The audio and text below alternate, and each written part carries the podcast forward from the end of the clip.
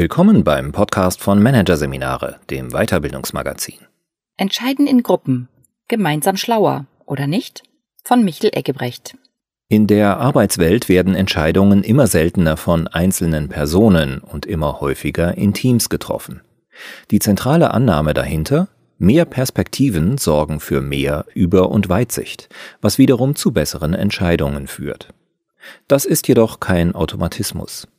Aufgrund verschiedener Gruppenphänomene entscheiden Teams oft sogar schlechter als Einzelpersonen. Wie sich diesen Gruppenphänomenen entgegenwirken und die kollektive Kompetenz und Intelligenz herauskitzeln lässt. Im Unternehmen steht eine schwierige Entscheidung an. Wer wird die bessere treffen? Eine einzelne Expertin oder dieselbe Expertin zusammen mit anderen Fachleuten als Team?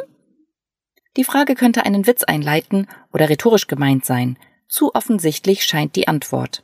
Schließlich ist die einzelne Person in einer immer komplexeren Welt kaum mehr in der Lage, alle entscheidungsrelevanten Faktoren zu überblicken. Der seit längerem zu beobachtende Trend in Organisationen weg von der Einzel- hin zur Teamentscheidung, um die sprichwörtliche Klugheit des Kollektivs zu nutzen, kommt nicht von ungefähr. Trotzdem muss die Antwort auf diese Frage lauten, es kommt darauf an. Erstens auf die Entscheidungssituation. Was soll entschieden werden? Welche Informationen werden als Entscheidungsgrundlage benötigt und wer muss die Entscheidung im Nachhinein mittragen? Zwar stimmt es natürlich, dass Teams bei kniffligen Fragen per se oft die besseren Karten haben, aber eben nicht immer. In bestimmten Situationen ist es sinnvoller, Entscheidungen alleine zu treffen. Zum anderen kommt es darauf an, ob es dem Team gelingt, seine potenzielle Klugheit auch zur Anwendung zu bringen. Wie Team- und Entscheidungsforschung unisono zeigen, ist das alles andere als selbstverständlich. Schwarmdummheit anstelle von Schwarmintelligenz scheint eher die Regel als die Ausnahme zu sein. Diverse Phänomene wirken tragkräftigen Gruppenentscheidungen entgegen. Die gute Nachricht? Wer sie auf dem Schirm hat, kann ihnen mit einfachen Mitteln effektiv entgegenwirken. Shared Information Bias. Oder wenn alle nur über Bekanntes reden. Ein ziemlich verbreitetes, aber allgemein eher weniger bekanntes dieser Phänomene wird in der Forschung als Shared Information Bias bezeichnet. Die Tendenz von Gruppen, nur oder vor allem über die Dinge zu sprechen, die ohnehin allen bekannt sind. Exklusive Informationen werden oft nicht aufs Tapet gebracht und wenn, dann werden sie häufig nicht aufgegriffen und weiter thematisiert. Die Hintergründe dieses Phänomens sind vielfältig. Es ist angenehmer für Gruppen, über Dinge zu sprechen, bei denen jeder mitreden kann. Wer über das spricht, was ohnehin schon alle wissen, muss nicht mit Skepsis oder Widerstand rechnen. Auch Bequemlichkeit kann eine Rolle spielen. Der eine hat keine Lust, die neuen Informationen zu erläutern, die andere keine Lust, sie in der Tiefe zu durchdringen. Der Shared Information Bias führt nicht nur dazu, dass Gruppen ihren potenziellen kollektiven Wissensvorteil jedes Gruppenmitglied bringt zusätzliche Informationen, Ansichten und Betrachtungsweisen ein, nicht oder nur bedingt ausspielen, sondern kann auch die Entscheidungsgrundlage im Team stark verzerren. Denn jene begrenzten, relevanten Informationen und Entscheidungsfaktoren, die alle kennen und über die mithin ausgiebigst geredet wird, spielen dann bei der gemeinsamen Entscheidungsfindung naturgemäß auch eine besonders große Rolle. Gut Bekanntes und Banales wird in der Folge tendenziell überbewertet und es entsteht die Gefahr, dass die Gruppe schlechter entscheidet, als es das bestinformierte Gruppenmitglied allein getan hätte. Eine etwas aufwendigere, dafür aber sehr wirksame Möglichkeit, um diesem Effekt entgegenzuwirken, besteht in einer Pre-Discussion-Infosammlung. Dazu notiert jedes Gruppenmitglied einzeln vorab alle Informationen und Argumente, die es für relevant hält. Eine Person aus dem Team stellt die Punkte zusammen, die dann am Beginn der Diskussion gemeinsam durchgegangen werden. Was ist damit genau gemeint? Inwiefern ist das relevant? Welche Schlüsse lassen sich daraus ziehen? Etc. Gilt es, in der Gruppe eine Entscheidung zwischen verschiedenen Optionen zu treffen, kann man sich zudem den sogenannten Rangordnungseffekt zunutze machen. Gruppen tauschen sehr viel mehr Informationen aus, wenn sie nicht nur eine Option unter mehreren auswählen sollen, sondern die verschiedenen Optionen in eine Rangfolge bringen müssen.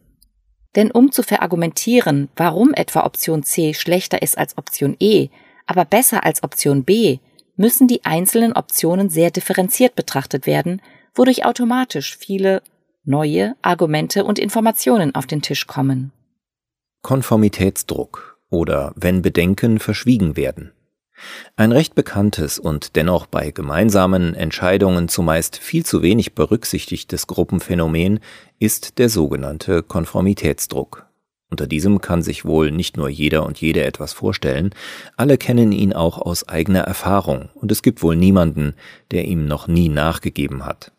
Konformitätsdruck spüren wir dann, wenn wir mit unserer Meinung nicht auf der offensichtlichen Linie der Gruppe liegen.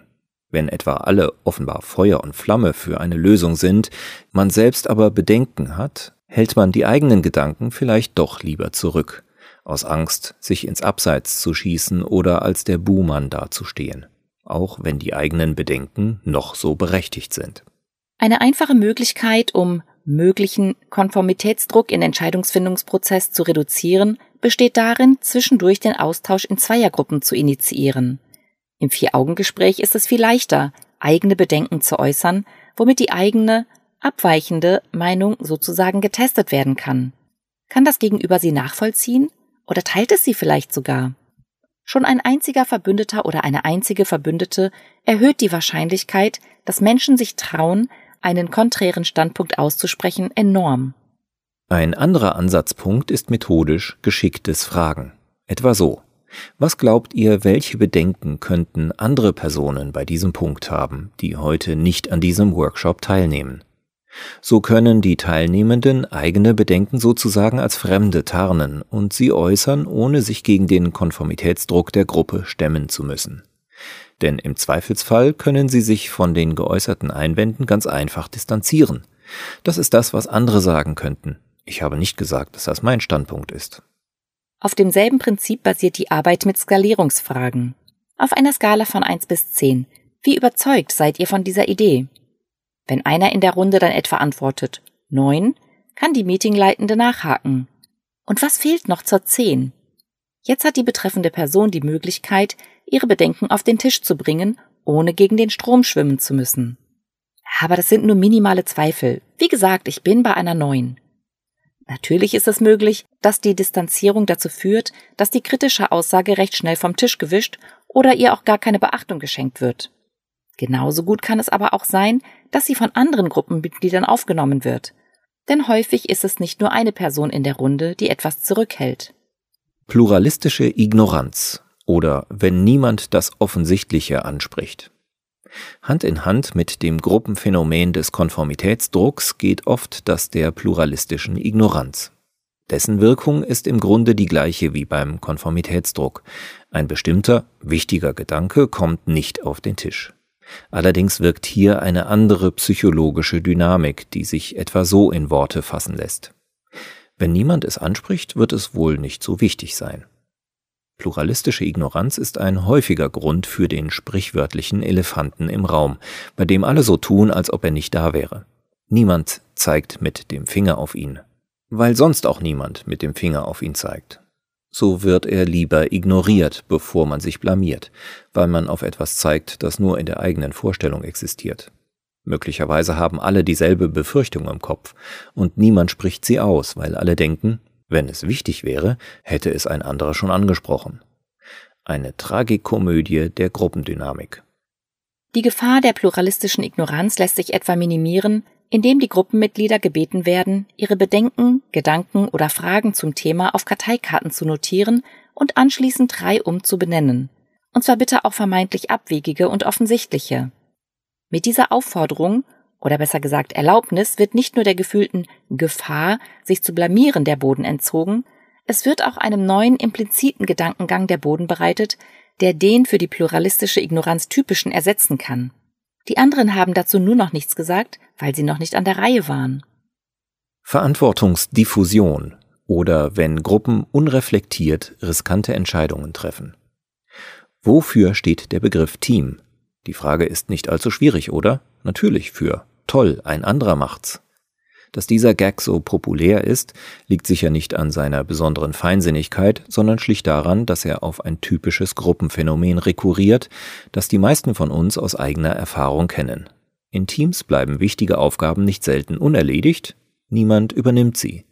In der Psychologie wird der dahinterstehende psychologische Mechanismus als Verantwortungsdiffusion beschrieben. Wenn alle ein bisschen verantwortlich sind, fühlt sich niemand wirklich verantwortlich. Die Verantwortung zerwabert sozusagen. Sie diffundiert. Verantwortungsdiffusion ist auch der Grund, warum einer ertrinkenden Person manchmal niemand hilft, wenn viele ihre Not beobachten. Und sie führt manchmal dazu, um wieder zum Thema zurückzukommen, dass Teams deutlich riskantere Entscheidungen weitgehend unreflektiert treffen, als es die verschiedenen Gruppenmitglieder jemals einzeln getan hätten. Da die gefühlte individuelle Verantwortung mit zunehmender Zahl an Schultern, auf die sie verteilt wird, abnimmt, ist dieses Phänomen bei größeren Gruppen eher als bei kleineren zu beobachten. Eine bewährte Methode, um Verantwortungsdiffusion einzudämmen, ist der Einsatz eines sogenannten Advocatus Diaboli, eines Anwalts des Teufels. Dazu schlüpft ein Gruppenmitglied in die Rolle des Bedenkenträgers, der jede Option durch eine äußerst pessimistische Brille betrachtet und sie nach potenziellen Risiken und Gefahren absucht. Insbesondere bei sehr wichtigen Entscheidungen mit großer Tragweite ist diese Methode sehr zu empfehlen. Auch deshalb, weil sie zusätzlich nämlich auch noch weiteren kontraproduktiven Gruppendynamiken wie der angesprochenen pluralistischen Ignoranz oder dem erwähnten Konformitätsdruck entgegenwirkt. Groupthink oder wenn alle gemeinsam den Kopf ausschalten. Das wohl bekannteste kontraproduktive Gruppenphänomen ist das sogenannte Groupthink, von dem dann gesprochen wird, wenn das Streben der Gruppenmitglieder nach Einstimmigkeit die Motivation, eine gute Entscheidung zu treffen, übertönt. Das Motto Ob wir am richtigen Strang ziehen, ist zweitrangig. Hauptsache, wir ziehen alle am selben Strang. Groupthink drückt sich vor allem darin aus, dass nur wenige Entscheidungsalternativen betrachtet und von der Gruppenmeinung abweichende Informationen und Zweifel heruntergespielt werden. Weitere Symptome sind Risiken der präferierten Alternative werden kaum beachtet. Abweichler und Abweichlerinnen werden mit Druck eingeordnet. Die Gruppe sucht, wenn überhaupt, nur oberflächlich nach weiteren Informationen. Und zur Verfügung stehende Experten werden weitestgehend ignoriert. Dass Groupthink zu desaströsen Entscheidungen führen kann, liegt vor dem Hintergrund dieser Verhaltensweisen auf der Hand. Sowohl das Unglück der Challenger-Raumfähre, das Schweinebucht-Fiasko als auch die Korruptionsaffäre im Enron-Konzern werden mit Groupthink in Verbindung gebracht. Groupthink tritt vor allem in Krisensituationen auf. Das hängt damit zusammen, dass in diesen das Bedürfnis nach Einstimmigkeit und Harmonie in der Gruppe besonders hoch ist, weil beides sofort das subjektive Stressempfinden der Teammitglieder reduziert. Zu versuchen, Stress vor einer gemeinsamen Entscheidung herauszunehmen, ist mithin immer ein sinnvoller Weg, um Groupthink vorzubeugen etwa indem man sich, auch wenn es im ersten Moment paradox klingt, gemeinsam das Worst-Case-Szenario ausmalt.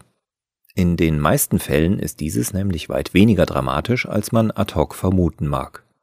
Zudem ängstigt ein konkreter, an die Wand gemalter Teufel oft weniger als einer, der nur vage zu erkennen ist, weil er im Halbdunkeln lauert.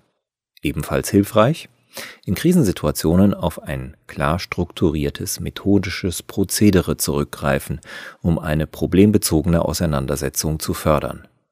Etwa so. Erstens, möglichst viele Optionen sammeln. Zweitens, für jede Option Vor- und Nachteile herausarbeiten und so weiter.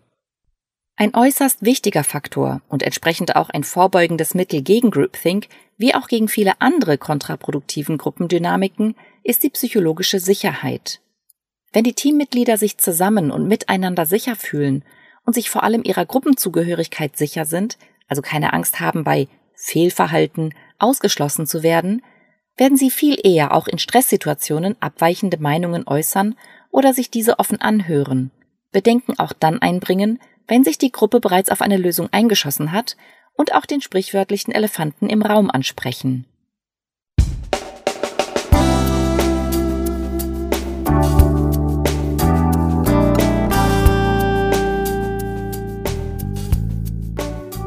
Sie hörten den Artikel Entscheiden in Gruppen. Gemeinsam schlauer. Oder nicht? Von Michel Eggebrecht aus der Ausgabe Dezember 2021 von Managerseminare. Produziert von Voiceletter. Weitere Podcasts aus der aktuellen Ausgabe behandeln die Themen Belastende Beweglichkeit, die dunkle Seite der Agilität und Systembedingte Entwicklungsbremsen im Unternehmen. Die lernfeindliche Organisation. Weitere interessante Inhalte finden Sie auf der Homepage unter managerseminare.de und im Newsblog unter managerseminare.de/blog.